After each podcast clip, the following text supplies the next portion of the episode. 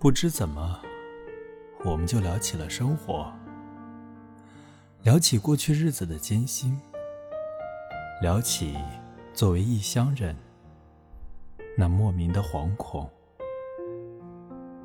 每一个白昼，不过是另一个夜晚。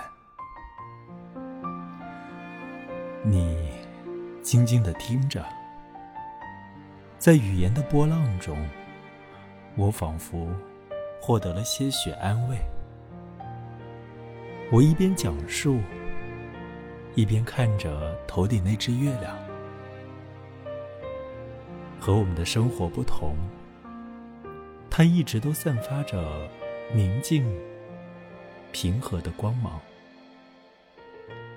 年轻时，我虔诚的仰望过它，它也照亮过一条蜿蜒的小径。我曾以为它会改变命运，实际上，它并没有将我引往他处，它只存在于时间的绵延中。此刻。一片乌云遮住了它。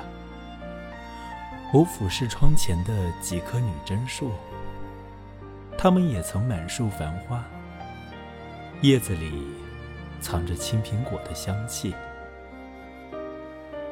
如今，它们老了，身上落满了月光，也落满了黑暗，如同我们的一生。现在，它们被风吹得摇晃不止。